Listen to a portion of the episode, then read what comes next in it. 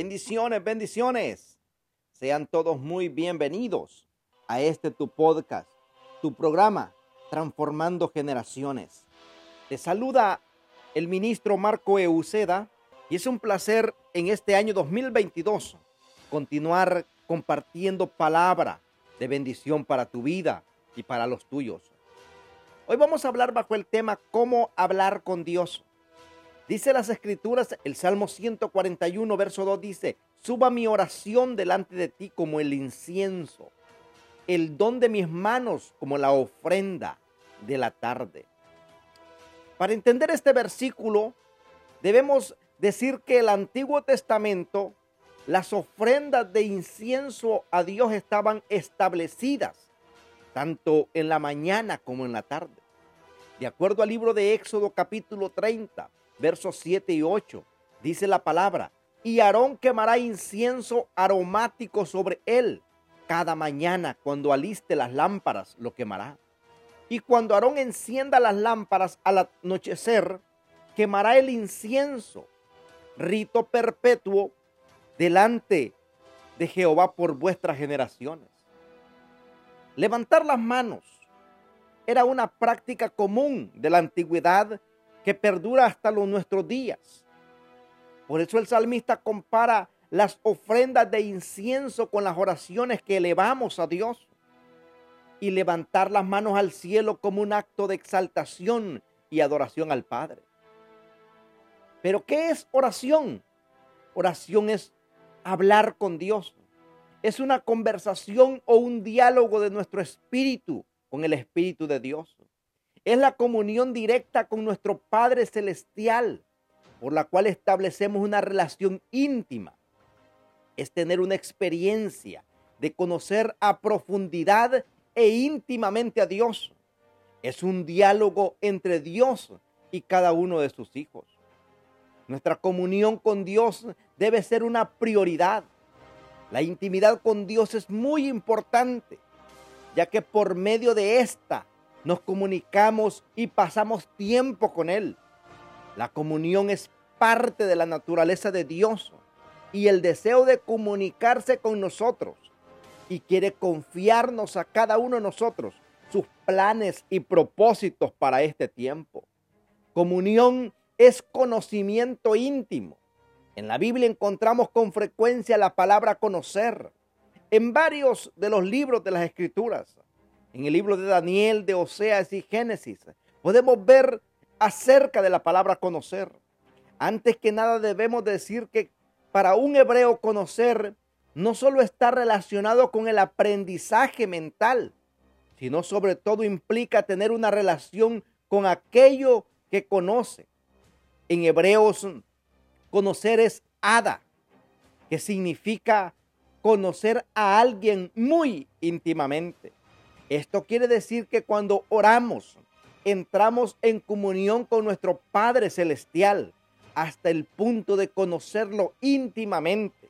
Conocemos su voz, su perfume, reconocemos su presencia y Él habla a nuestro espíritu y nos enseña sus diseños y propósitos para tiempos determinados. ¿Cómo debe ser esa intimidad con Dios? Número uno, debe ser de todo corazón. Dice la palabra en segunda de Crónicas capítulo 15, versos 12 y 13.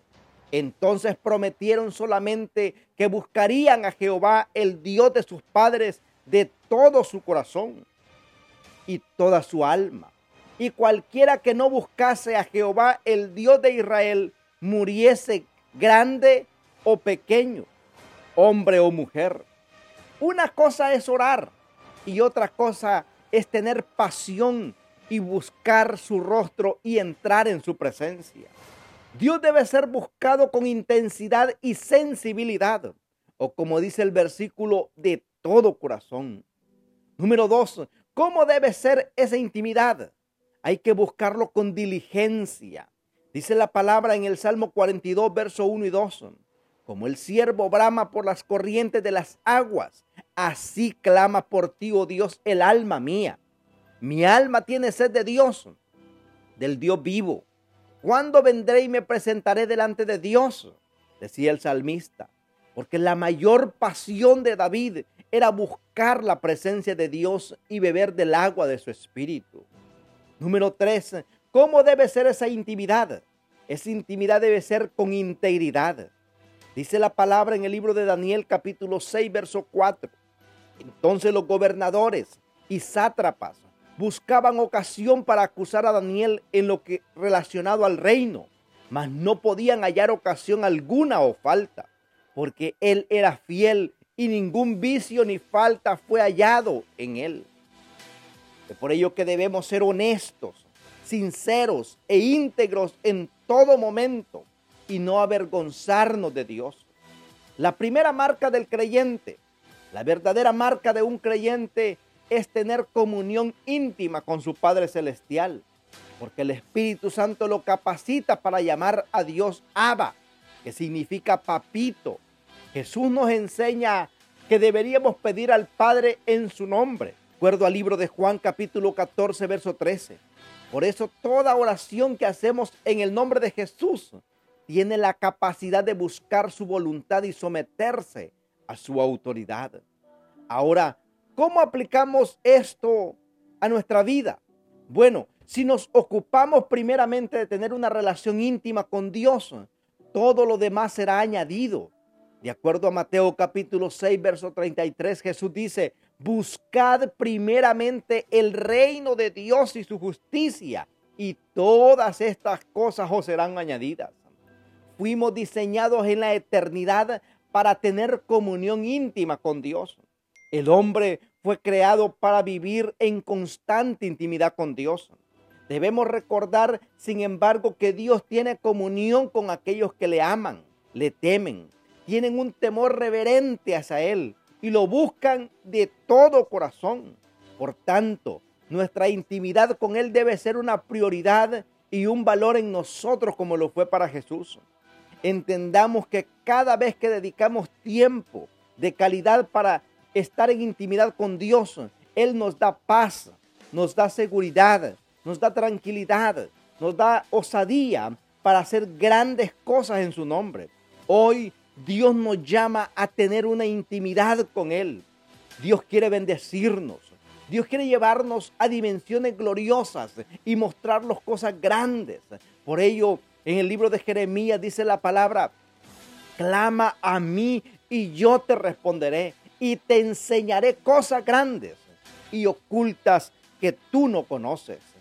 La revelación y el conocimiento vienen eh, a través del clamor en la oración, de la comunión con Dios, de buscar su presencia, Ahí son revelados los diseños. Ahí es revelada la revelación. Ahí es revelada la unción. Ahí es revelado el conocimiento. Dice la palabra en el libro de Daniel que cuando hubo un edicto para matar a Daniel y sus amigos y a todos los sabios de Babilonia, dice la palabra que cuando entró Daniel en su habitación a orar y, y sus amigos, Mesac, Sadrach y Abednego, ellos fueron y oraron y dice la palabra y entonces el secreto fue revelado. Porque en la oración Dios revela los secretos, Dios revela diseños. Edicto de muerte que había contra Daniel y sus amigos fue eliminado, fue quebrado a través de la oración, porque ahí Dios reveló el secreto. Un secreto revelado te va a librar de la escasez, te va a librar de la ruina, te va a librar de la enfermedad, te va a librar de, la depresión, te va a librar de cualquier cosa y trampa que el enemigo haya levantado en contra de tu vida.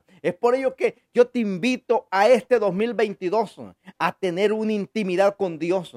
Si hoy has estado escuchando esta palabra acerca cómo hablar con Dios, es porque Dios quiere que este 2022 Él quiere mostrarte y darte a conocer sus diseños y propósitos para este último tiempo. Así es de que yo te animo a seguir adelante, a buscar la presencia de Dios en oración. Y recuerda que Cristo te ama y nosotros también. Que Dios te bendiga